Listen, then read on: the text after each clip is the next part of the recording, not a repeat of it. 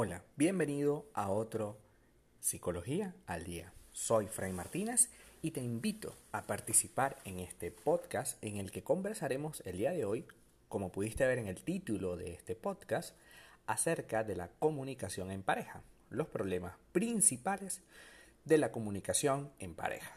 Uno de los problemas principales que tenemos en una comunicación es la implícita, la de que el otro adivine lo que yo pienso lo que yo quiero y lo que yo necesito. Que el otro lo adivine, que el otro sepa eh, qué es lo que yo quiero. Porque claro, él vive conmigo, ha vivido conmigo mucho tiempo y tiene que saberlo. O me quiere mucho y como me quiere mucho, tiene que saberlo. Y ahí empieza un gran problema, puesto que la persona no tiene por qué saberlo. Y te voy a dar un pequeño tip. Si tú le has dicho estas frases a tu pareja o la has escuchado de tu pareja en algún momento, evidentemente estás pasando por esto. La primera frase es, se lo he dicho mil veces, voy a repetírselo. Se lo he dicho mil veces, paso a repetírselo. Cuando tú dices esa frase, aparte de que estás clavando un puñal, ¿vale? Emocionalmente, porque le estás diciendo que así como que, mira, él es tan bruto que hay que repetírselo mil veces, ¿no? Eh, aparte de eso, aparte del puñal, lo que estás haciendo es suponiendo que nuestra pareja va a cambiar algo simplemente porque supuestamente se lo has dicho mil veces, ¿no? Y que él no ha querido cambiarlo porque no le da la gana. Y resulta que no es del todo cierto. Tu pareja ha aprendido a vivir de una manera muy muy específica a lo largo de muchísimos años. Tu pareja ha tenido otras relaciones, ha tenido influencia de su familia, en fin, ha tenido un montón de oportunidades para ver cómo vivir una relación de pareja de manera diferente a la que tú estableciste con él. Tú has establecido algunas reglas de la relación que son novedosas y que probablemente no tengas que decírselas mil veces, pero sí vayas a tener que decírselas muchas veces y vayas a tener que crear condiciones sanas para la convivencia, pero eso no tiene por qué ser malo. No tienes que seguir suponiendo que tu pareja va a modificar algo eh, solo por decírselo. Yo debo saber que eso también forma parte de un proceso que ha vivido así durante toda su vida y que yo no puedo pretender que cambie de un día para otro.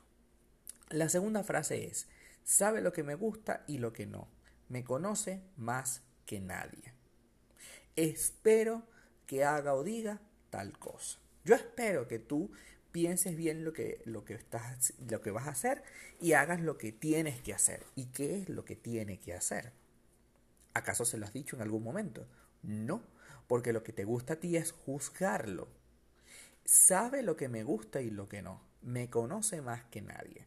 Eso es una frase típica de este problema, de que tú estás empezando a suponer lo que la otra persona debería hacer. Y no es cuestión de suponer, es cuestión de enseñar y lo vemos incluso hasta la sexualidad, es que él sabe lo que a mí me gusta y entonces él tendría que saberlo. No, no, él no tendría que saberlo.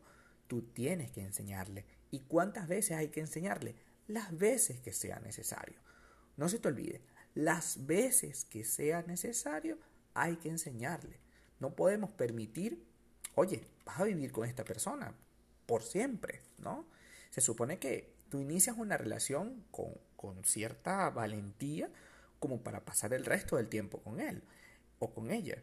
Entonces, si tú tienes un problema, pues tienes todo el tiempo para solucionarlo. No, no estás metida en un reality show en donde hay que solucionarlo porque si no te sacan de la competencia.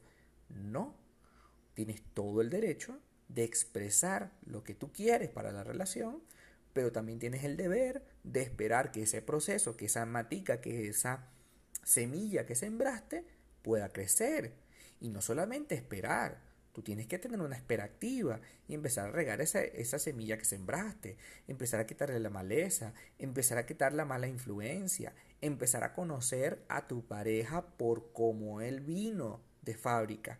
Me explico.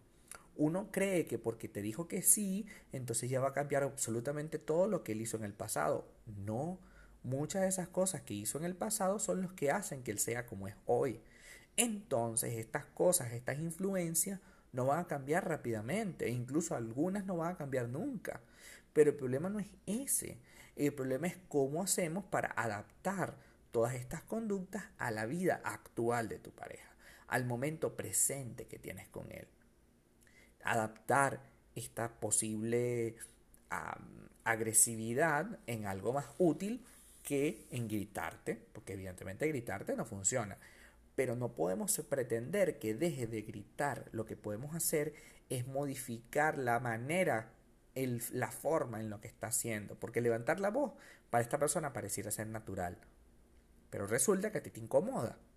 Entonces, en lugar de constantemente criticarlo y reprocharle, que es una de las cosas que también hacemos, reprochar y reprochar y criticar y criticar, vamos a establecer unas normas de convivencia. Mira, en esta casa no se grita. En esta casa, si tú vas a decirme algo, si tú estás molesto, sal a la calle, camina un poco, eh, libérate, despéjate, escucha un podcast y luego vuelve a la casa y cuando estés más calmado, conversamos. Y siempre que conversemos vamos a llegar a una solución. Vamos a llegar a una decisión que tengamos que tomar los dos en función de que esto no es que no se vuelva a repetir, pero al menos que se repita de otra manera, bajo otra idea, no con el mismo problema. Porque eso al final lo que hace es desgastar la relación. Entonces, finalmente, dejemos de reprocharle, dejemos de crear condiciones tóxicas, críticas, críticas, donde lamentablemente lo único que hacemos es dar la sensación de que nuestra pareja es un inútil y que nosotros, pues, pobrecitos, lo, lo, lo tenemos como, como una mascota. Y resulta que no, es tu pareja. Y debes darle el valor, debes darle la norma de convivencia sana que se merece.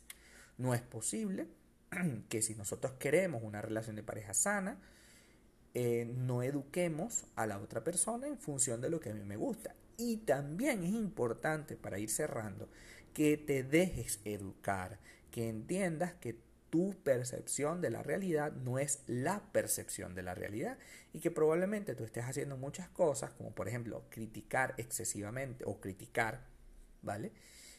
Que hace que tu pareja se siente incómoda. Entonces, para evitar que se sienta incómoda, pues nada mejor que escuchar lo que la otra persona tiene que decirte y dejarte educar también, porque tú también necesitas educación. Tú necesitas también cambiar muchos hábitos. No solo él. Hasta acá nuestro podcast del día de hoy. Muchísimas gracias por quedarte hasta el final. Si deseas más de mi contenido, www.fraymartinez.com. Visítame en mi Instagram, arroba fraymartinez20. Muchísimas gracias y nos vemos en el próximo episodio.